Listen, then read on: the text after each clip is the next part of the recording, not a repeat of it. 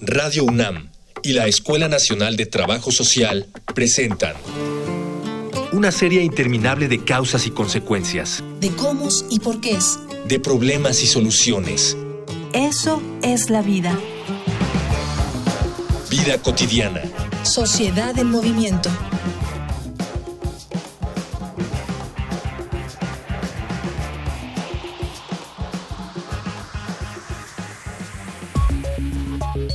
La lucha por los derechos sexuales de la mujer, la diversificación de las relaciones afectivas y la búsqueda por la conformación de familias diversas tienen un objetivo común, que cada ser humano pueda encontrar la plenitud afectiva utilizando los recursos y facilidades de la sociedad moderna. Un claro ejemplo de esto es la maternidad subrogada, donde una mujer acepta gestar en su vientre un hijo de otra pareja.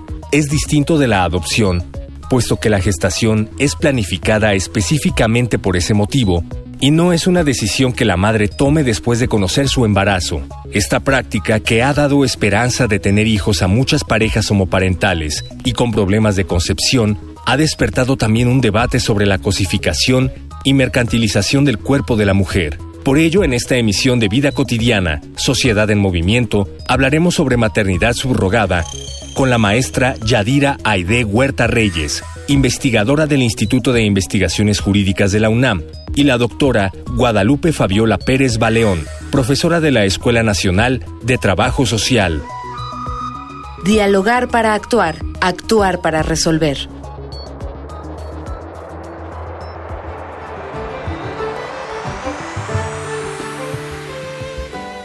Muy buenas tardes, les saludo con mucho gusto, soy Ángeles Casillas. Estamos aquí en Cabina Radio UNAM, Colonia del Valle, otra emisión más de nuestro muy bonito programa Vida Cotidiana, Sociedad en Movimiento. ¿De qué vamos a reflexionar el día de hoy? Miren, hemos hablado de ser madre, de ser padre, pero hoy vamos a hablar de algo, de algo que puede ser complejo porque son dos miradas muy diferentes que están vinculadas con la paternidad y la maternidad. Por un lado, vamos a hablar de maternidad surrogada, ¿qué entendemos por ello? Sí, cuando prestamos, cuando por ahí dicen peyorativamente es un vientre de alquiler, etcétera, pero finalmente tiene que ver mucho detrás con el deseo de dos personas no importa el sexo, de poder ejercer su paternidad y su maternidad. Y por otro lado vamos a vincularlo con un fenómeno que todavía en nuestros días se presenta, que tiene que ver con el embarazo adolescente. Quizá si reflexionemos, podamos identificar que hay una parte del camino donde estos dos elementos convergen y se pueden dar cuestiones muy interesantes, ¿no? Que ojalá que después de la reflexión nos permita seguir como, como líneas de acción en favor de estos dos grupos tan diferentes pero tan en común, ¿no? En, en, la parte de ser padres y madres. Si hay alguna pregunta que tenga nuestro auditorio vinculada con esta temática, recuerden, nuestros medios de contacto. Facebook, Escuela Nacional de Trabajo Social, ENTS, UNAM. Twitter, arroba comunica, ENTS. Instagram, comunicación, ENTS. Ya regresamos de los medios de contacto. Eh, me da muchísimo gusto recibir aquí en cabina a la maestra Yadira Aide Huerta Reyes. Yadira, no es la primera vez que estás con nosotros, y pero como siempre sigue siendo un gusto verte y saludarte. Muchísimas gracias por la invitación y agradezco este, la misma y ojalá sean más. por supuesto, sí, que no sea la última, que no sea la última. Este, doctora Guadalupe Fabiola Pérez Valió, bienvenida, muchas gracias por haber aceptado la invitación. Hola Ángeles, gracias por invitarme nuevamente. Sí, también para mí es un gusto estar aquí con ustedes. Sí, a fin que ya conocemos la dinámica, ya saben que el programa es muy cortito y vamos a entrar de lleno. Maestra Yadira, comparte con nuestro auditorio así de una manera muy sencillita, muy breve, si es que hay algunas formas de maternidad que reconoce la ley, por un lado, inmediatamente después, para no perder el hilo, ¿qué debemos entender por maternidad subrogada? Correcto. Eh, ¿Qué dice la ley de maternidad? No dice nada. O sea, si nosotros nos vamos al Código Civil, a la, nuestra legislación civil, tanto en cualquiera de los 33 códigos civiles que tenemos, no dice nada de qué debemos entender por maternidad. Habla, sí, obviamente, el concepto, es decir, habla de la, de la palabra, dice, puede iniciarse una investigación de maternidad, puede iniciarse una contradicción de maternidad, es decir, habla de maternidad y paternidad, pero no nos dice cuál es el significado. Más bien, eh, yo creo, y, y aquí deberíamos hacer la connotación, maternidad y paternidad se da a todas aquellas personas personas, hombres y mujeres, que pueden eh, engendrar, que pueden generar vida. Ese es el, que tiene la paternidad, esa es la, mujer que tiene la maternidad. Pero creo que aquí deberíamos de hacer una distinción con un concepto súper importante y que nadie tome en cuenta, que es el maternaje y el paternaje. Entonces, la maternidad, como acabo de comentar, la maternidad, pues cualquier mujer que pueda biológicamente puede tener hijos, ya tiene eh, o ejerce la maternidad. Pero el maternaje son todas aquellas actitudes, actividades, eh, emociones, sentimientos que se tienen sobre el hijo y que se ven demostrados a través de la educación, del amor, del cariño, del cuidado y que desafortunadamente hay mujeres que sí tienen la maternidad pero que no ejercen el maternaje. No sé si estoy dándome a entender. Ahora, hay, hay infinidad de personas, también este, varones, que pueden tener eh, paternidad, que pueden ser padres, pero que no quieren ejercer el paternaje porque no les interesa. Así como hay personas que no les interesa, hay personas que mueren por tener hijos. Entonces, aquí es donde nos lleva a precisamente el punto que tú estás este, tocando, Ángeles, de la maternidad subrogada, ¿no? Hay padres, hay, em, pues sí, digamos, parejas que en algunos estados de la República, que solamente son dos, Sinaloa y Tabasco, regulan la maternidad subrogada. Y en esos estados, estas parejas que solamente señalan pueden o deben de estar casadas, porque no hablan de concubinos, no hablan de sociedades en convivencia, no hablan de uniones libres, tienen que estar casadas. Estas personas pueden acceder a la maternidad subrogada. ¿Qué es la maternidad subrogada? Es ellos, eh, eh, o en, algunos casos hay varias eh, vertientes, pero el primero y el básico es que ellos ponen el, el, gameto, el cigoto, es decir, el esperma del que quiere ser padre, con el óvulo de la que quiere ser madre, que son la pareja, y se lo dan a una tercera persona para que ésta lo geste. Y a esta tercera persona se le puede llamar madre gestante sustituta y se puede llevar a cabo a través de un contrato de maternidad sustituta. Entonces, esta maternidad subrogada o vientre de alquiler, que también así le denominan, pues sí está, digamos, en, en los hechos, sí se puede llevar a cabo en varias partes de la República, pero no en todas está regulado. Y, y maestra Yadira, ¿por qué crees que solamente en Sinaloa y en Tabasco hay alguna situación cultural, económica o fue como algo fortuito que se dieron estos dos estados, que además es los casi nada, los menos. Así es, de 32, pues dos nada más, ¿no?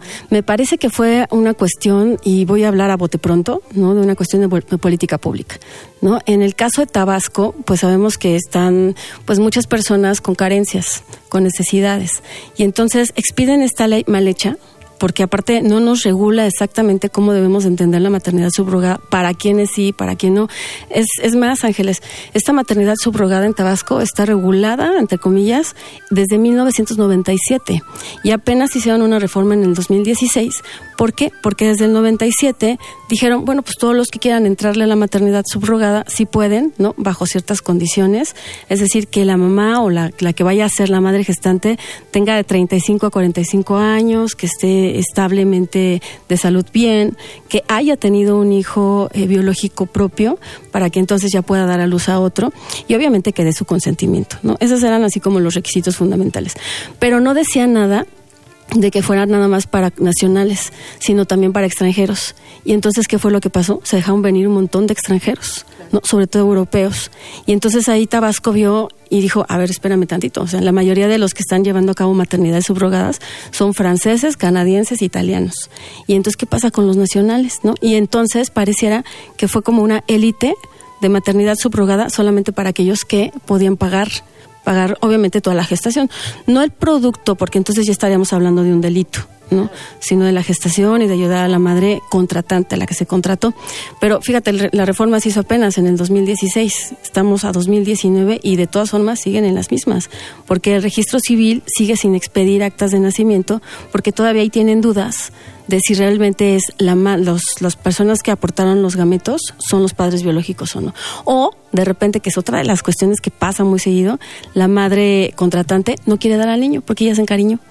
Entonces dice, pues me lo quedo, ¿no? Y entonces ya aún y con contrato, que son esas cuestiones, lagunas que están ahí apareciendo, a único contrato dice, no, yo ya me encariñé, es mi bebé, o eh, otra de las circunstancias, yo aporté el óvulo, ¿no? La persona que me contrató solamente dio el, el espermatozoide, o sea, solamente, ¿verdad? El 50%, y yo me quedo con el producto, con el niño, con la niña. Vamos a hacer una pausa. Les voy a invitar, eh, maestras, doctora, les voy a invitar a, un material que nos prepara producción para toda la gente que nos escucha, con datos relativos a esta temática que todavía, como decía la maestra, ah, está en muchas lagunas. Vamos a una infografía social.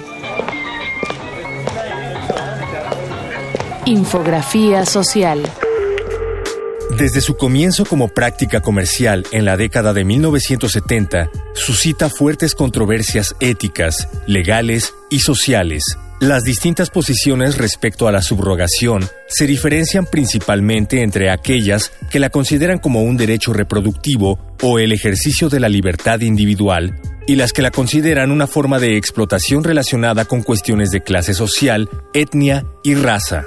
Pero no se trata de una práctica nueva. Las raíces de la subrogación tradicional se remontan a la antigüedad. Ya en un pasaje de la Biblia se señala que Sara, al no poder concebir, ofrece a su marido Abraham utilizar a su esclava Agar para tener descendencia.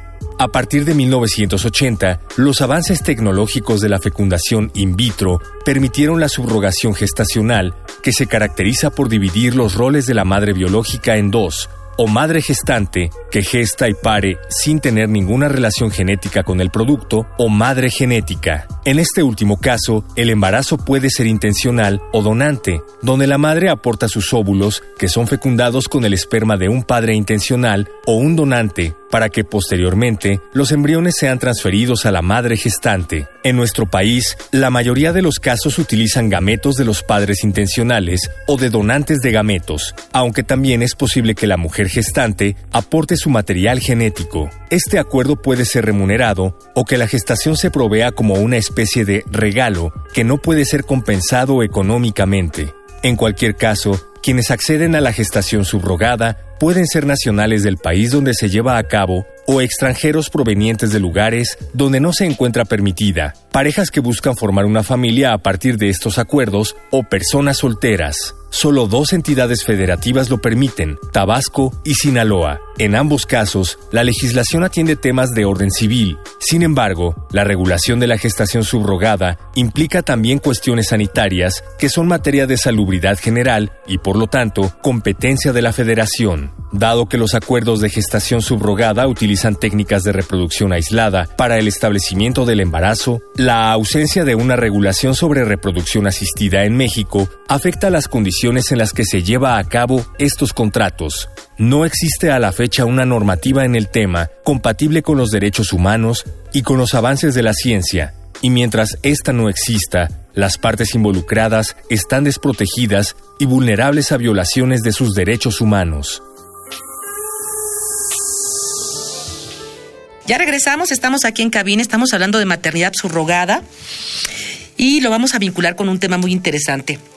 Aquí está con nosotros en cabina, además de la, de la maestra Yadira, la doctora Guadalupe Fabiola Pérez Baleón. Eh, me llamó mucho la atención que la maestra Yadira señaló esta, esta situación, ella decía, hay gente que muere por tener un hijo o una hija, ¿no? Este deseo tan grande. Está la contraparte, maestra. Nosotros sabemos, ya estuviste en otro programa con nosotros, de esta encuesta nacional que haces de embarazo en adolescente, embarazo adolescente, y me gustaría que compartieras con el público primero de acuerdo a los resultados, qué tanto se deseaba o no se deseaba el tener un hijo, no obstante las condiciones en la adolescencia, por un lado. Y por otro, si hay datos de los que no deseaban, no desearon el hijo, si ustedes incorporaron variables como qué otras posibilidades pudieron haberse, haberse dado o te hubiese gustado que se dieran. Adelante, maestra. Sí, gracias. Pues mira, efectivamente, cuando uno pregunta, bueno, en la encuesta preguntamos, eh, por ejemplo, uso de métodos anticonceptivos en la primera relación sexual y durante la adolescencia, eh, muchos de ellos no usaron, ¿no? Eh, la mitad de las chicas que tuvieron relaciones sexuales en la adolescencia empleó como método el condón y la otra parte no lo empleó. Y cuando indagamos entre las razones de por qué no usaron condón o algún otro método durante su primera relación sexual y durante la adolescencia en general en sus relaciones sexuales, un, un porcentaje importante, alrededor del 12%, dice porque me quería embarazar. Pero estamos hablando en la primera relación sexual. O sea, esta construcción de maternidad, esta importancia de la maternidad está muy presente y estamos hablando de chicas que empezaron algunas de ellas a tener su primera relación sexual a los 12, 13, 14 años en adelante. Eso tendríamos que estarnos cuestionando, la maternidad como un ideal de realización de las mujeres y como también una construcción social cultural. Em, por otro lado, ¿qué no les preguntamos? Eh, no preguntamos cuestiones asociadas ni a adopción ni a vientre subrogado. Pero yo sí te puedo compartir, ahora no en las cuestiones estadísticas, sino cualitativas, porque también hicimos esta parte ¿no? de la investigación cualitativa. Y lo que veíamos mucho era este deseo, también en las eh, chicas que entrevistamos, estamos hablando de chicas igual de 12, 13, 14 años, que decían yo quería tener al bebé o yo no lo quería tener. Son las dos opciones. Pero, por ejemplo, cuando les preguntábamos sobre qué piensas del aborto, fue la única pregunta que hicimos, ¿no? Ellas decían, no porque es terminar con un bebé, con una vida, es toda esta cuestión de él no, la, no tiene la culpa pero no hay eh, más allá esta visualización que vamos a ver en otros contextos, eh, por ejemplo en Estados Unidos, ¿no? De, bueno, este, no tengo, no, no me voy a quedar con el bebé, pero al finalizar lo voy a dar en adopción o eh, alguna otra forma. No, aquí es o lo tengo o este o concluyo con esta con esta vida, con esta situación, pero ahí interviene la familia y dice no quédatelo y si no lo quieres, me lo quedo yo o la familia lo acoge. No está toda esta idea de, eh, de la adopción, tampoco de, de la, eh, del aborto o de la interrupción legal del embarazo. Lo que tendríamos que estar preguntándonos es qué tanto estas ah, chicas, estos eh, jóvenes, porque también está la contraparte de la pareja, que cuando les preguntamos, ¿y tu pareja qué opinó acerca de cuando le dijiste, ¿no? Que estabas embarazada, la mayoría, la mitad dice, él quiso quedarse conmigo, él se emocionó, él se puso contento, él nos, me dijo casémonos. Pero tendríamos que ir más allá, porque eso es el momento. ¿No? ¿Qué pasa si nosotros regresáramos a hacer la pregunta eh, en esta investigación cinco o diez años después? ¿Cuántos de estos adolescentes, de estas adolescentes, eh, están, eh, eh, continúan comprometidos en esa crianza? Sobre todo en el caso de los varones, ¿no? sí hicimos la pregunta, porque son mujeres de 20 a 24 años en la encuesta, y les preguntamos, ¿y todavía continúa el padre de tu hijo en contacto con tu hijo? Si eran adolescentes, ellos eran cuando se embarazaron ellas, si el hombre tenía entre 13 a 17 años, hay un porcentaje de un 70% que dice, sí, él todavía ve a mi hijo, ya sea porque viven en pareja o porque se separaron, pero él mantiene relación. Pero cuando es eh, un eh, padre más grande, de 18, 19 años, es todavía mayor el porcentaje que mantiene relación con el hijo. Es decir, tendríamos que estar eh, preguntándonos las edades. Si bien no para normar, no es una cuestión del deber ser, sino es una cuestión asociada a qué tanto voy a seguir cambiando y mis circunstancias van a cambiar y voy a seguir deseando ser papá y estar presente. Maestra, es que se dice fácil, o sea, ¿qué tanto quiero desearlo? Yo supongo que el deseo está presente, pero imagínense, tú deseas estas edades de 13 a, 14 o 15 años, 14 años me quedo pensando en un adolescente, 13 años me quedo pensando en un adolescente que tiene que afrontar todavía muchos cambios, por supuesto que ha de ser una tarea, se le viene el mundo encima, ¿no? Y entonces yo creo que también hay promesas que por más que se quieran, pues no están en posibilidades como de cumplir cierto, ¿no, maestra Yadira? Así es, son niños teniendo niños, ¿no? Y entonces no tienen esa, esa visión y tampoco esa conciencia de lo que es lo que decía la doctora Fabiola, que me encantó, porque en derecho hablamos de obligaciones de crianza. Entonces, eh, precisamente no tienen esa concepción de la crianza y entonces se avientan, ¿no? Y vamos a ver qué pasa. Y pues a mí me educaron o medio me educaron bien, pues yo creo que puedo hacer lo mismo. Pero no saben a lo que se enfrentan, ¿no? Porque aparte se trata de la vida de un ser humano, una responsabilidad enorme. Sí, y, que además va a durar toda la vida, ¿no? Hablando en cuestión de, de, esperanza de vida, eh, ¿cuál es la esperanza de vida que tenemos? De 70 años. 74 para las mujeres, 70 para los hombres. Cuando tienes un hijo a los 14, 16 años, pues te quedan 50 años para vivir, ¿no? Un poquito más. Eh, entonces, ¿qué tanto también las condiciones económicas?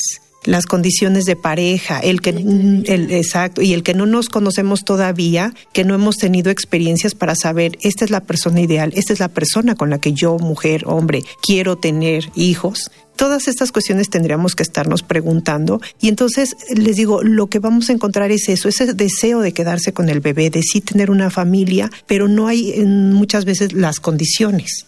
Y además de las condiciones, yo creo que ustedes estarán de acuerdo con lo que, lo que voy a, a compartir con el público.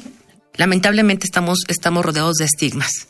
Por un lado, me parece, em, doctora, que esta parte donde no puedes atentar contra la vida, tienes que ser la madre valiente, tienes que afrontarlo, sería imposible que tomaras una decisión que no sea la de tener a, la bebé o al bebé, etcétera. De alguna manera, esto genera una presión social en quienes pudieran tomar una decisión diferente. ¿Estamos? Muy diferente. Porque la gente se dio cuenta, porque la gente sabe, porque la gente me va a señalar, me va a criticar. Y entonces, pues yo creo que a veces, aunque no esté el deseo, ni la madurez, ni las condiciones para hacerlo, socialmente hablando, está esa presión y eso, eso tiene que ver con estigmas, por un lado. Y si nos remitimos a la, a la, a la especialidad que tiene la maestra con lo que nos comparte, pues también hay estigmas. Es decir, o me quedaba pensando cuando hablas del contrato. El contrato tiene que ver con obligaciones, ¿estamos? Y yo te preguntaría, maestra, después le doy la palabra a la doctora Baleón en, en, cuanto a estos estigmas, si es que lo abordaron en la encuesta o si viene, digamos, otra investigación, otra fase, pero ¿hasta dónde la obligación económica de quien, de la pareja,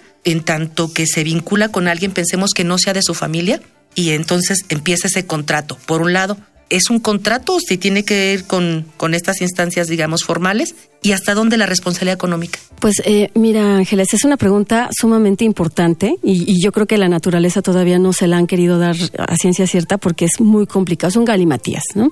Eh, desde el punto de vista de Yadira Huerta, no debe de ser un contrato, porque un contrato tiene un objeto y el ser humano no es un objeto, es un sujeto. Pero bueno, no es mi punto de vista, es lo que dice la ley, ¿no? Entonces tenemos un código en Tabasco y en Sinaloa, te comentaba, en donde sí se habla de un contrato de maternidad sustituta. ¿Y ese contrato cuándo empieza? Cuando empieza a generarse el embrión, es decir, ya cuando esté implantado, desde ese momento dice la ley, ya tenemos nosotros un contrato. Claro, los problemas surgen no durante la gestación, los problemas legales, no digamos, surgen ya después de la gestación, porque durante la gestación pues se le provee a la mujer de todo lo necesario, insisto, sin pagarle. No obstante, el Código de Sinaloa sí habla de una maternidad onerosa, en donde sí le puedes pagar a la mujer y está permitido, ¿no? A través de ese contrato, al término de la gestación para que entregue el menor. Obviamente cubriendo todos los gastos desde, desde que se implantó el cigoto, ¿no? El embrión. Pero aquí la cuestión tiene que ser una, una distinción mucho, muy eh, eficaz, ¿no? Para no cruzar líneas tan delgaditas como trata de personas y caer en algún delito, sino desde un principio contratarlo. Evidentemente, pues un contrato es un acuerdo de voluntades. Y aquí tendrían que estar de acuerdo los padres biológicos, tanto papá, papá, mamá, mamá, papá o mamá, porque ya sabemos que hay parejas homosexuales y heterosexuales, y también la madre sustituta, ¿no? Tendría que estar de acuerdo.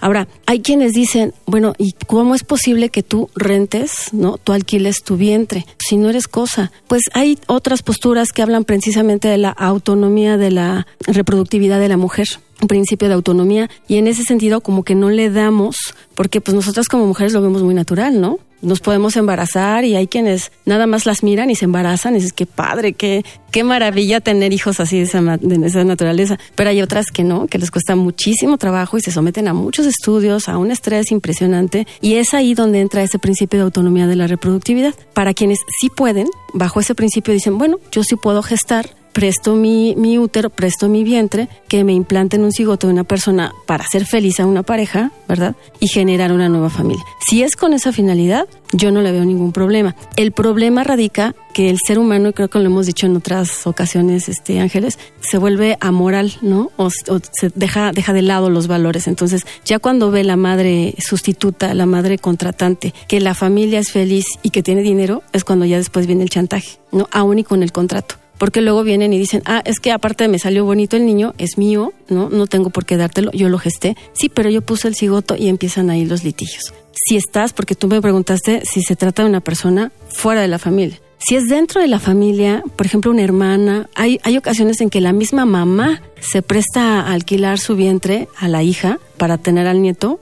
en principio sería el nieto, y finalmente dicen, no, es que es mi hijo, es tu hermano. Y entonces ahí tendríamos nosotros que tener una cultura ¿verdad? De, a ver, tienes que estar consciente del acto jurídico que estás llevando a cabo, pero no nada más llevarlo, firmar el contrato y ya, sino realmente concientizar de los valores, las consecuencias, qué es lo que se va a generar, a qué estás tú rehusándote, ¿verdad? Y sobre todo a qué te estás, este, pues desligando, porque una cosa es que te separen del menor y otra cosa es que no puedas tú seguir ejerciendo ciertos derechos sobre el menor. Y te voy a poner un ejemplo. ¿Qué pasaría si los papá y mamá eh, gestantes que contratan a una mujer eh, contratante, una mujer sustituta, se mueren? aquí pues podría venir ella o, podría el hijo solicitar una este, prueba de ADN tal vez y entonces en base al interés superior del menor, interés superior del menor pedir que esta madre gestante lo mantenga. Podría ser. Es decir, lagunas tenemos muchas. Todavía no está bien aterrizado. De hecho, hay algunos estados, algunas eh, eh, partes del mundo en que ya se están, disculpa la expresión vulgar, pero ya se están echando para atrás, ¿no? En cuanto a esta maternidad subrogada, porque está ocasionando muchos problemas. Híjole, pues sí, y, mira la parte que tú no señalas esto, pero la parte que no se toca es la parte, digamos, ¿por qué no decirlo el término? De comercialización, ¿no? De negocio. Y que lamentablemente, además de las lagunas, bueno, pues no toda la gente que conocemos es honrada, no toda la gente está criada con principios, con valores, y entonces imagínate si no se puede prestar para cuestiones hasta de trata de personas y todo ese tipo de, de elementos que dañan siempre a nuestra sociedad. Estamos ya terminando nuestro programa, ya ven que es muy cortitito y me gustaría que pudiéramos hablar de una reflexión final. Podría ser con la doctora ya en estos tópicos pensar en cómo fortalecer esta encuesta, pensar en la mejor otras investigaciones y después concluimos con la maestra Yadira con un mensaje para nuestro auditorio. Pues sí, en cuanto a la maternidad, ¿no? Que también decías, hay prejuicios, hay toda esta cuestión sobre la maternidad de que tiene que ser biológica. Eso también tendríamos que estar pensando que no todas las mujeres, como ya lo señalabas, están o estamos en posibilidad de gestar un ser biológico, que hay muchísimas formas de ejercer el maternaje, que también la, maestra Yadira nos comentaba, y que se estereotipa y se estigmatiza a aquellas personas que o son, tienen preferencias sexuales distintas a la heterosexual, o que tienen hijos no biológicos, o que buscan otras alternativas, o en este caso, ¿no? Las, las adolescentes que quedan embarazadas, pero que no necesariamente o quieren o están preparadas o las condiciones están dadas para ejercer esa maternidad. Tendríamos que estar pensando en todas esas líneas para no estigmatizar y violentar los derechos sexuales y reproductivos de, en, en este caso, niñas, niños, adolescentes, jóvenes. Muy bonita reflexión, doctora. Muchísimas gracias, maestra Yadira. Pues yo tendría que irme nuevamente a los valores, ¿no? Es estar educando a las personas para que sepan cuáles son las consecuencias que se generan respecto de los actos que realizan y obviamente pensar en el interés superior del menor porque finalmente se van a pelear los padres, ¿no? Tanto los que aportan el gameto, los gametos como la que está gestando. Entonces, aquí lo importante es defender los derechos del niño o la niña que vayan a nacer. Eso es lo más importante. Y si les parece, yo las voy a comprometer para otro programa, no, ahorita, porque nos hace falta que esté aquí al, lado de nosotros alguna organización que tiene que ver con adopción, que esa es otra otra parte, ¿no? que podemos vincular, ¿no? El embarazo adolescente, la, la, posibilidad de una subrogación en la maternidad y, por supuesto, la adopción para que caminemos de la mano. Bueno, pues muchas gracias por haber estado con nosotros, maestra Yadira, otra vez, doctora Guadalupe, gracias, de verdad. Me despido, soy Ángeles Casillas, agradezco a quien hace posible en producción este programa, nuestro productor Miguel Alvarado Hoy en los controles Miguel Ángel Ferrini, en la información Jorge Herrera, Mónica Escobar. Les deseo un excelente fin de semana. Muy bonita tarde. Vida cotidiana es una coproducción entre Radio UNAM y la Escuela Nacional de Trabajo Social.